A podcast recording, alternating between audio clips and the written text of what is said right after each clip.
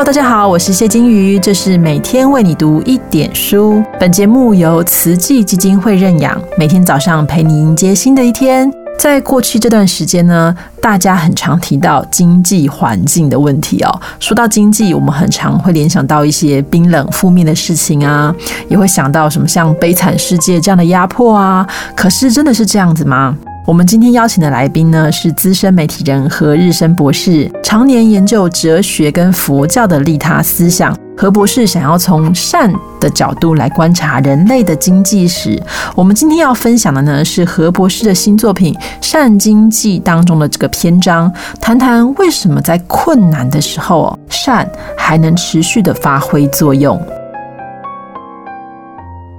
各位好，我是何日生。今天我谈一谈，在我的《善经济》这本书当中所提到的，从利他的角度来谈谈饥饿困局这样的一个理论。我们现在疫情开始了，那么很多人都谈到要保持一个适当的社交距离，就是我跟他必须保持一个适当的距离，来维护彼此的安全。所以，我们谈一谈自己。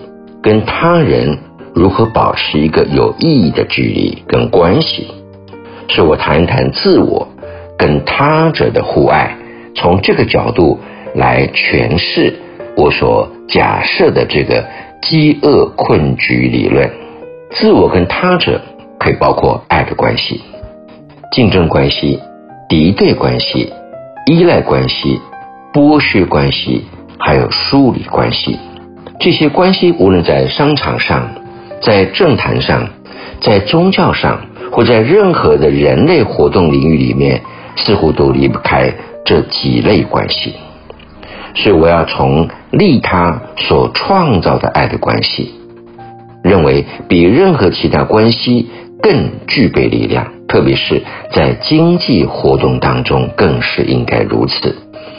在两个个体的世界中。究竟要互助或竞争，要敌对还是和平，要施予还是剥削，要分工或是依赖？所以我假设一个饥饿困局 （starving dilemma） 的吊诡的情境，来探讨一下自我跟他者的困局。这个饥饿困局的情境是这么描述的：假设。有一个村子里闹饥荒了，有两个人已经饿了两周，快要饿死了，急需要食物来活命。他们离开村子，一路蹒跚，走到了一条河边，突然间一起看到有一张饼，就挂在那个树上。那个饼够大，足够一个人吃。这是那个树呢，是悬在河的上面，啊，在河的中间，饼就吊在树上。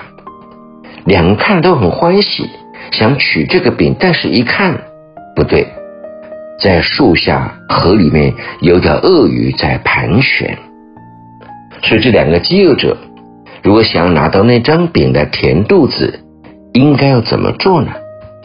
在这个情况下。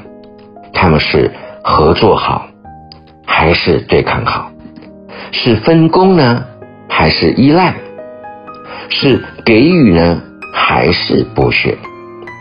如果他们采取对抗，那么两个人可能都得不到这张饼。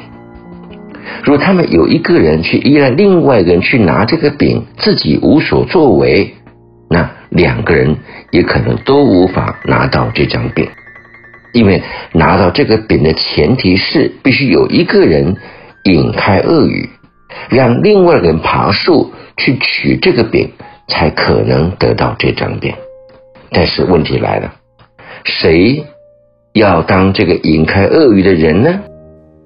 因为引开鳄鱼不但可能会丧命，而且可能等他回头，那张饼已经被那个人给吃掉了。所以可能两个人都不愿意引开鳄鱼，那结果是什么？两个人都会饿死。所以如果有一个人愿意去引开鳄鱼，至少有一个人能够活下来，或者回头两人平分，至少不会很快饿死。所以这两个人看到这样的困局，要怎么选择呢？是分工合作，还是一人单独行动？如果两个人为了饼而对抗打了起来，其中一人受伤或死亡，那另外一个人也永远拿不到这张饼。如果是竞争，可能两个人都掉到水里，刚好给鳄鱼果腹了。如果是依赖，只让一个人去取，那么鳄鱼在下方觊觎，自然也拿不到这张饼。所以，唯一的方法就是互助。但是记得，互助不是互利哦，因为互利是两个人都得利，但是互助可能意味着有一个人会牺牲。那么，谁愿意被牺牲呢？那就是有爱的人，他愿意冒险牺牲。想一想，如果这两个人是一对父子。或者是情感很深的夫妻，或是感情很好的兄弟，他们会怎么做？一定是一个人去引开鳄鱼，让另外一个人去取那张饼，这就是爱的关系。一个人涉险，甚至牺牲，让另外一个人去得利，而实际上最后可能是一个人或是两个人都得利。都能免于饥饿而死亡，所以在这样的情况，任何一种非互助、非爱关系的自我跟他者，都无法在这样的情境当中生存下来。换句话说，只有互助跟互爱的他者跟我的关系，才能够让两人都活下来。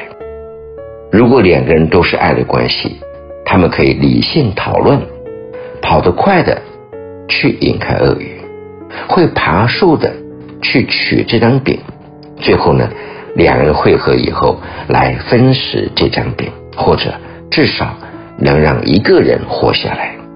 这种互利模式不一定双赢，他们还做不做呢？这个情境并不是虚拟的，在现实环境当中。不管是经济活动、政治活动，再在都充满了外在环境的风险。在风险中有机会，要把握机会，就必须承担风险。问题在于谁去承担风险呢？我说，只有勇者、有爱的人才会承担风险。但是，这有爱的勇者或理性的智者。他能得到什么利益呢？他的利益就是他能够救一个人，甚至连同也救了自己。所以这个答案就是：爱是理性，爱是勇敢的。利他本来就是理性又勇敢的行为，它是自己跟他人都能获利。但是利他也意味着自己要愿意承担风险。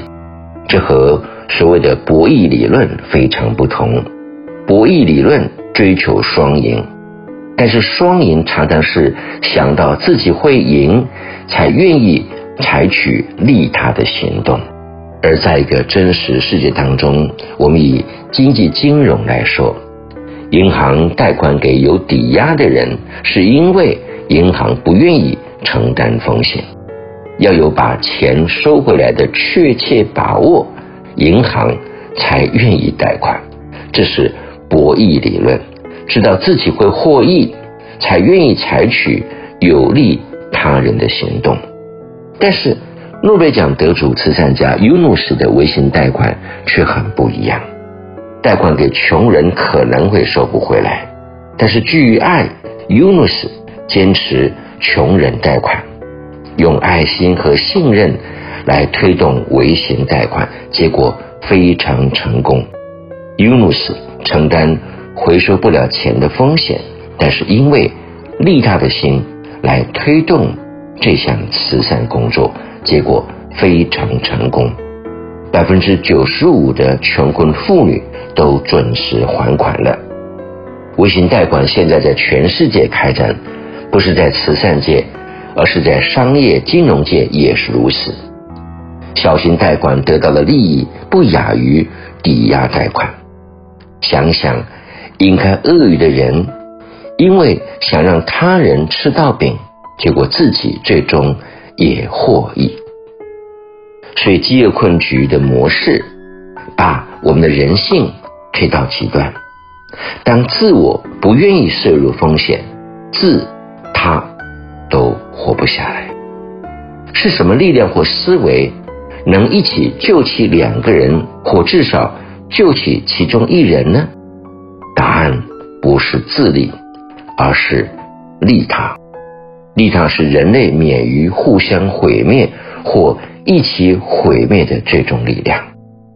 所以，饥饿困局不见得是情感的面向的利他，它也是理智跟智慧的考验。当两个人都愿意明白，只有分工互助，才能够让自己或两人都活下来。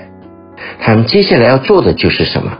分工，而分工需要智慧。假设一个人擅长快跑，一个人擅长爬树。那么快跑的人就应该引开鳄鱼，而不是为了怕被鳄鱼吃掉去爬树，而让那个跑得慢的去引开鳄鱼，这会适得其反。去让跑得快的引开鳄鱼，会爬树的去爬树，这样才能够两个人都能够活下来。所以饥饿困局的格局涉及利他以外，还要考虑。角色的分工，利他是态度，但专业角色分工是求生制胜的关键。饥饿困局的格局当中，慈悲的爱是前提，但理性智慧必须同行。就像佛法所强调的悲智双运，慈悲智慧要并行。好吧，今天就谈到这里。我是何日生。感恩大家。何博士的分享啊，让我想起网络上常常说的一句话：“善良是一种选择。”但是重点是，当我们有余欲的时候，善良是很容易的。我们能否在困难的时候仍选择善良，才是真正的考验。希望大家能够坚强又善良哦。我们明天见，拜拜。